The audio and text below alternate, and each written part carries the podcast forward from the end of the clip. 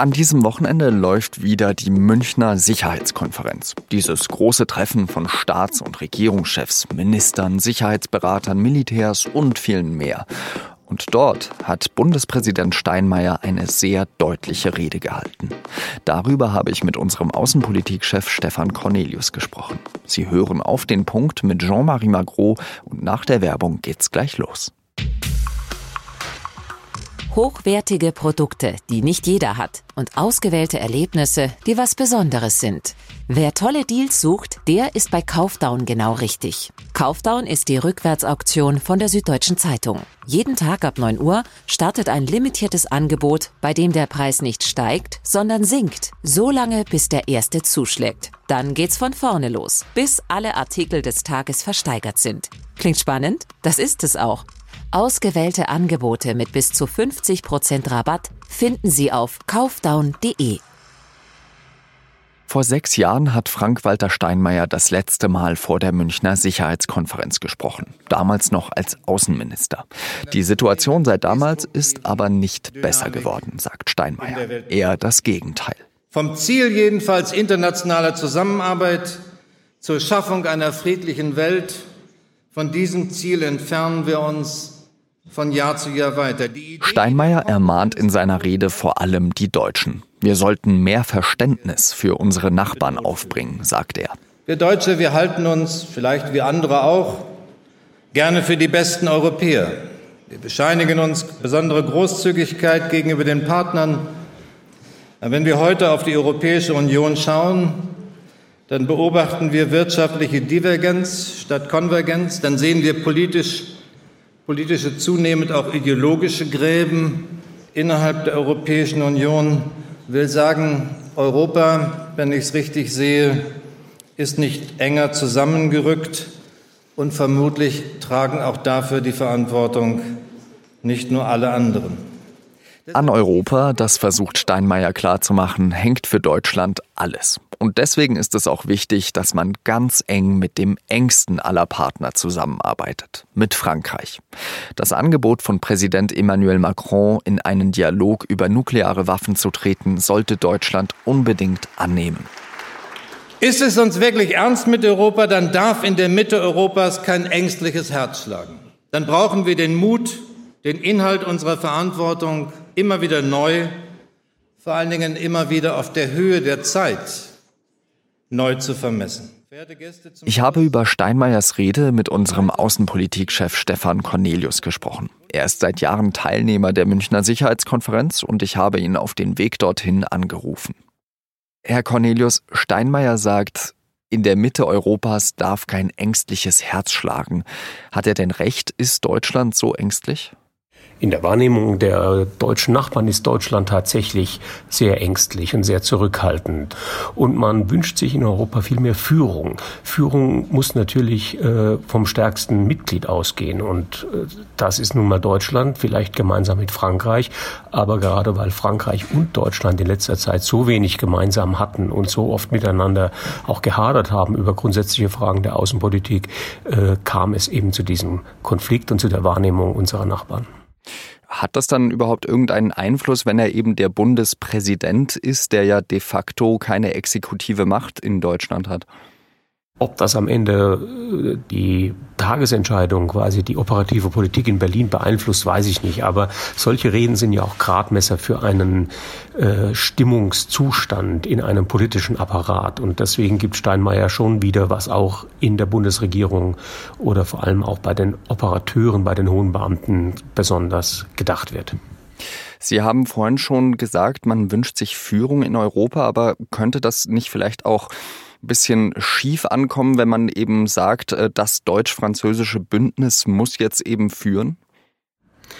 Naja, Führung wird immer sozusagen von hinten bemessen, nämlich so, wie sie ankommt und ob sie erfolgreich ist. Das ist eine Kunst, die Deutschland äh, nicht besonders gut geübt hat in den letzten Jahren, weil wir uns sehr lavierend bewegen in unseren außenpolitischen Entscheidungen. Da wird immer geguckt, wie weit wir äh, anecken. Und diese Bundesregierung ist immer auf Konsens aus. Sie guckt immer, wo sie tatsächlich im Land selbst Mehrheiten findet. Und das ist nun mal unserem Koalitionssystem geschuldet.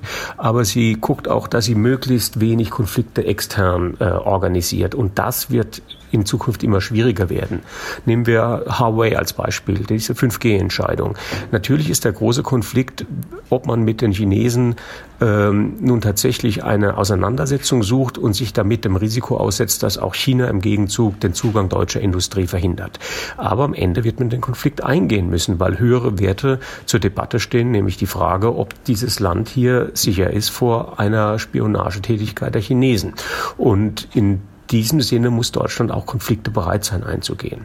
Auf der einen Seite sagt ja Steinmeier, Deutschland müsse mehr Verantwortung übernehmen. Auf der anderen warnt er aber davor, dass sich die Welt totrüsten könnte. Also das ist ähm, das Zitat. Widerspricht er sich da vielleicht ein bisschen?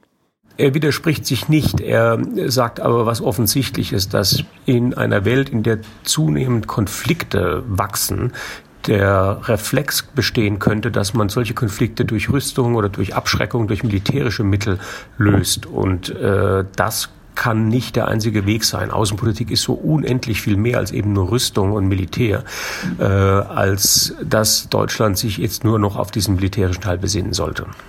Da sagt er ja eben auch, äh, dass Deutschland jetzt eben ganz klar machen muss, was wir beisteuern können. Was können wir Deutschen denn beisteuern?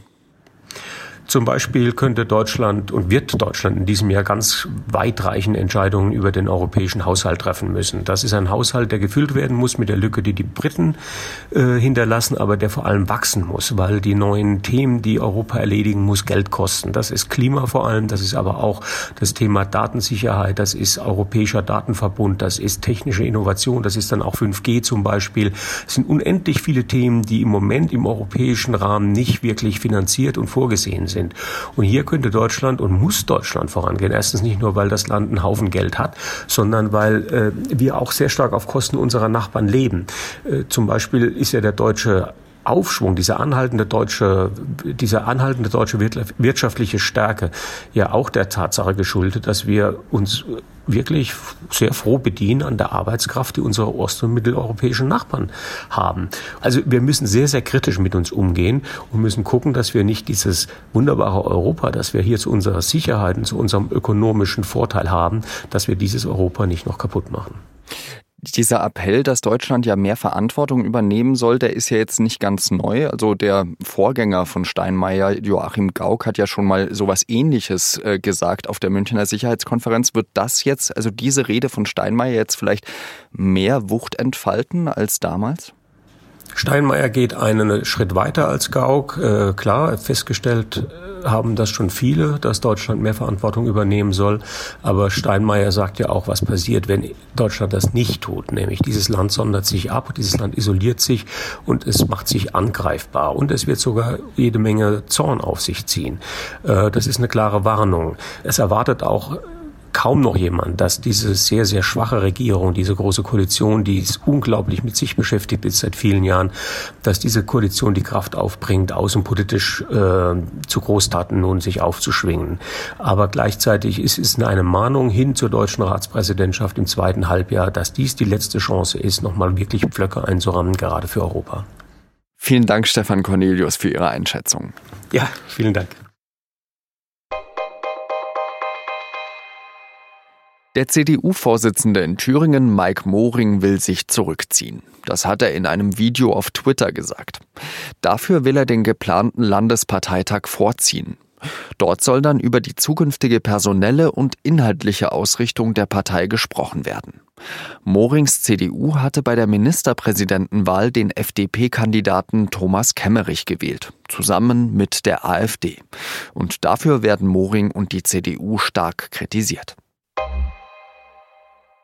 Eine rechte Gruppe wollte offenbar Anschläge gegen Politiker, Asylsuchende und Personen muslimischen Glaubens durchführen. Sie wollten dadurch bürgerkriegsähnliche Zustände herbeiführen. Jetzt hat die Polizei Razzien in sechs Bundesländern durchgeführt und dabei zwölf von 13 Beschuldigten festgenommen. Ein Unterstützer der Gruppe soll ein Verwaltungsmitarbeiter der nordrhein-westfälischen Polizei sein. Er ist sofort suspendiert worden.